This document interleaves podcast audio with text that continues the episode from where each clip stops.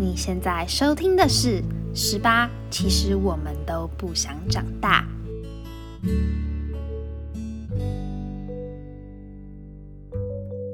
各位听众朋友们，晚上好，欢迎收听今天的《Starry Starry Night》。今天的《Starry Starry Night》呢，如果你是躺在床上的话，想邀请你想象自己躺在一片星空下。想问问听众朋友，你第一次看到一整片星空是什么时候呢？跟大家分享，我第一次看到一整片星空。我的第一次大概是在今年二月，就是在台东的某个部落。那是我生命中第一次在山上看星星，然后是我可以称之为满天星的星空。当初会到台东的山上部落看星星，是因为陪着山上的小孩子，然后他们有一个舞台剧演出，所以我们去协助他们。那它也算是偏乡教育的一环吧。今天要来跟大家聊的呢，就是偏乡教育的部分。在我的制服时代当中，在高中的时候，我第一次接触到了偏乡教育。那就我的观察。不知道是因为物以类聚，还是还是到偏向在营队的活动越来越盛行。我不知道可不可以弄“盛行”这两个词，但身边到偏向地区去带小孩的人是越来越多了。不管是我身边的朋友，或者是同学，就是我看到的越来越多人投入到这个议题当中，或是投入到这一个活动当中。那不管每个人进到这个议题或这个领域的出发点是什么。我相信上山带过小孩的人都会有一种感觉，就是在短短的时间内，你每一次的心得都一定会有一句话，那就是小孩子带给我们的东西远远大过于我们带给他们的。这是我从我身边的朋友，还有嗯，不管是曾经听过的讲者啊，或者是一些同学啊，大家得出来的结论，好像都一定会有这一句话。那想先跟大家分享一个。我高中非常非常偏激的想法。我第一次接触到偏向教育的时候，呃，那一次是去苗栗的某个国小。那那时候，通常学校都一定会派一些主任啊、校长啊等等的，跟着我们一起到那个学校，然后致辞，只是会有一个小小的环节，可能两校交流的部分。那当初学校的主任在台上的时候。他们就会说，呃，很开心，呃，两个学校可以彼此合作，什么本校的学生可以到这个偏乡学校，然后来服务偏乡地区的小孩子，什么什么等等的。当初我就会觉得，为什么要一直强调这里是偏乡？我会觉得没有必要强调这里是偏乡吧，甚至是小孩子都在面前的时候，没有必要告诉小孩子说，哦，你们是偏乡的小孩。然后我会觉得，为什么要弄这两个字呢？所以那时候就是非常非常的偏激，会觉得。哦，这两个词太负面了，太不正确使用了。当初的想法是这样。那直到我大学的时候，因为我朋友推荐我，就是进到 TFT，他跟我说，哎，有这个组织。虽然我以前就知道了，但是我当初大一升上去的时候，我没有参加这个组织。然后是到大一下的时候，朋友推荐我，我就进到 Teacher 台湾这个地方。那我当然是学习志工。上一季有跟大家简单简单的聊过。那反正我到呃大一下的时候，我就进到 Teacher 台湾这个地方。当初他们在偏乡这个词给了我一个新的观点。偏乡这个词是在台湾有一个定义在的，它的定义是地域位处偏远且交通状况不便者，或数位学习不利地区的学校。那想问听众朋友，就是你们对于偏乡的想象是什么？你们会觉得偏乡没有电、没有水？还是没有网络，没有便利商店等等的。我相信很多呃在听 podcast 的朋友，对于偏乡这个词有非常非常多的想象。偏乡到底真正的模样是什么样子？我不能说我看过非常非常多，或是了解到非常非常多偏乡的地方。可是就我客观的观察来说，就是偏乡它并没有一定的样子，它其实有非常非常多种。在光是在台湾就有各种不同模样的偏乡。我记得我当初第一次在 TFT 上课的时候，TFT 的老师就是给了我们一个有点像考试还是测验，就是让我们猜哪一个照片是偏乡。那当初我记得印象最最最深刻的一个画面，就是有两张图，一张图是那张图上面有米克夏，有 Seven，然后有屈臣氏，有大同电子什么电器行什么的，什么都有。然后另外一条就是可能旁边是嗯稻田啊，然后。有一座有一座宫庙这样子，就两张图片摆在一起。那当初老师就问我们说，就是我们觉得哪一张是偏向？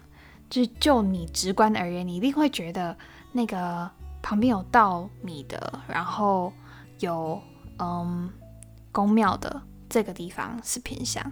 对，但是后来我我印象依稀记得，就是这两个地方其实都是偏向。就是我刚刚讲的那个有米克夏，有 Seven，有什么屈臣氏，就是什么都有。它其实机能也非常好的一个地方，它也是偏向。那为什么呢？因为它那时候其实好像有说那个地方好像是在垦丁还是在恒春，那个地方其实是交通非常不便的。就是他有举了一个例子，我记得当初的例子是，嗯，假如说今天学校有个译文活动，那这个译文活动的团体可能是在台北。这个译文活动其实要到北部的学校去做分享啊，去做交流是非常方便的。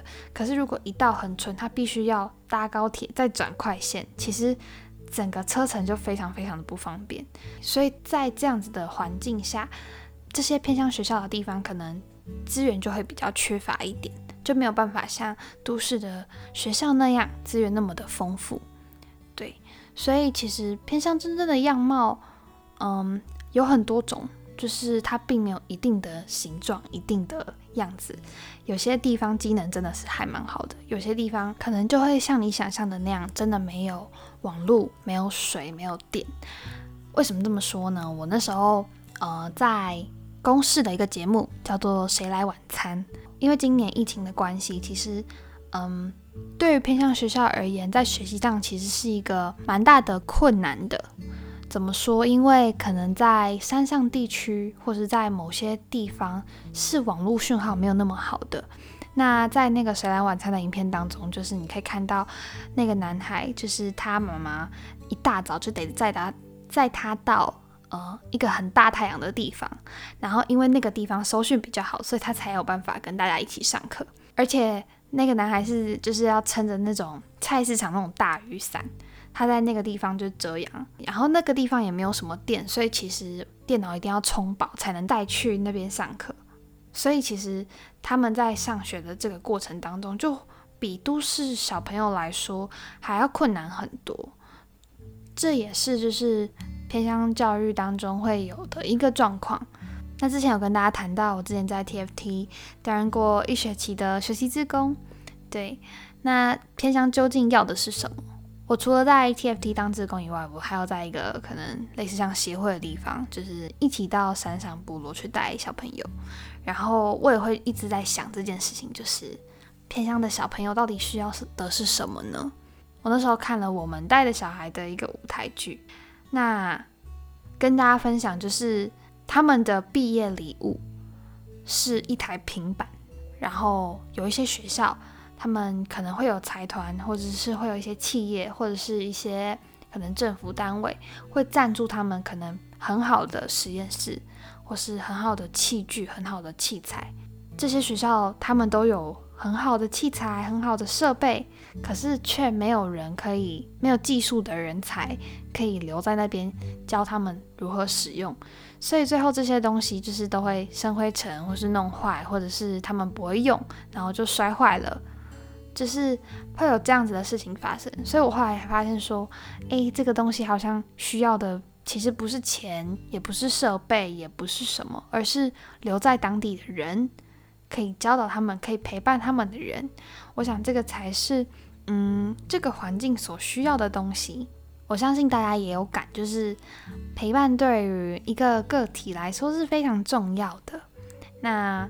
今年呢，因为疫情的关系嘛，其实有很多，我相信有很多，不管是高中生、大学生去呃山上带营队的，或者是可能要去山上教小朋友的，都取消了。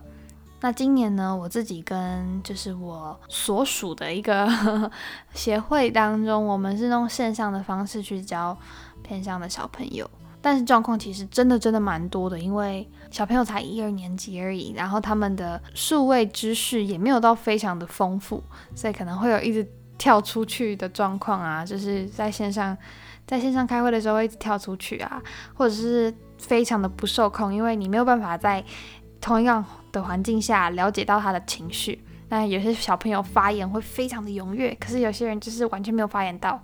你又要顾及到每一个人的发言，或者是每一个人他们都要有呃机会去表达自己，就是你要在线上掌控这些实在是太困难了。我觉得今年的那个线上营队对我来说就是一个。大灾难，我觉得超级可怕。但是高年级的小朋友就是比较可以沟通，我可能比较还可以接受。这是我今年暑假带线上营队的感觉。嗯，那想要跟大家来分享一下我今年带小朋友的一些呃心得，跟他们讲的一些很可爱的话。今年暑假的时候不是东京奥运吗？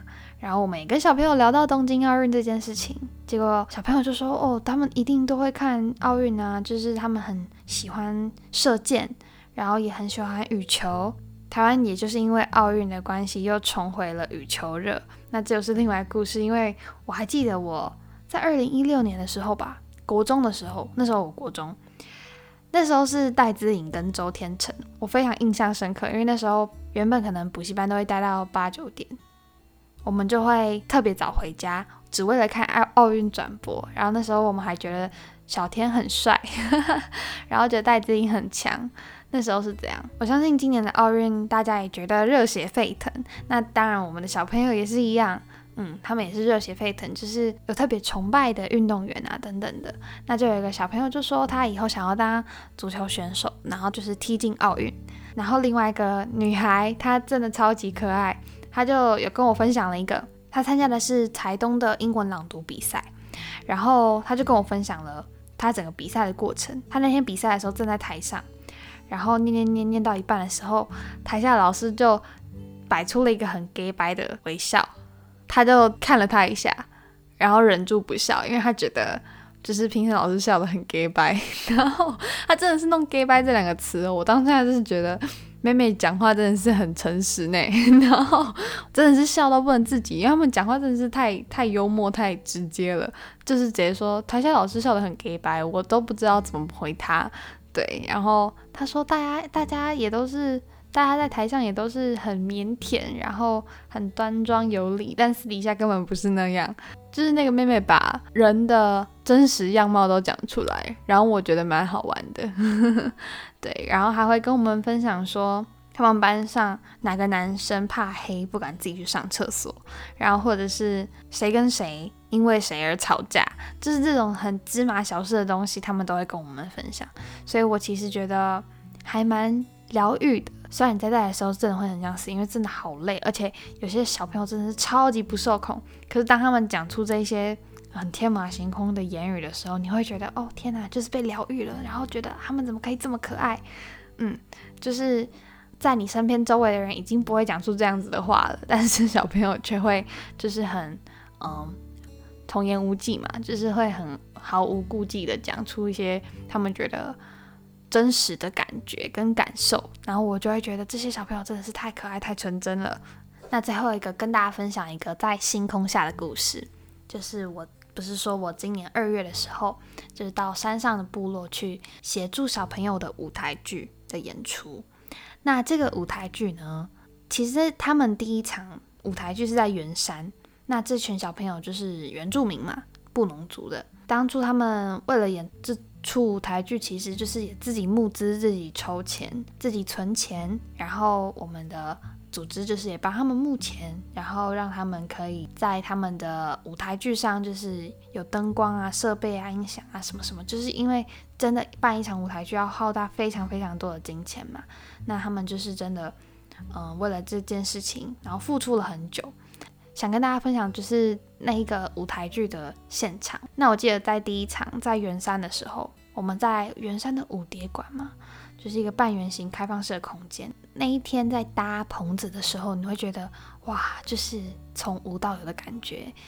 你以前看过比较空空的舞蝶馆，突然把舞台架起来了，然后有有木板、有灯光、有音响，然后整个场面看起来都非常澎湃。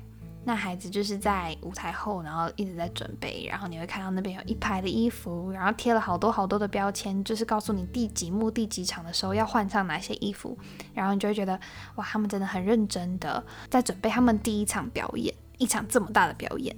那时候是在彩排，结果到越来越晚，因为是在晚上的时候做表演，然后大概是四五点的时候，那时候我是因为我是工作人员，就是在那边协助进退场的人。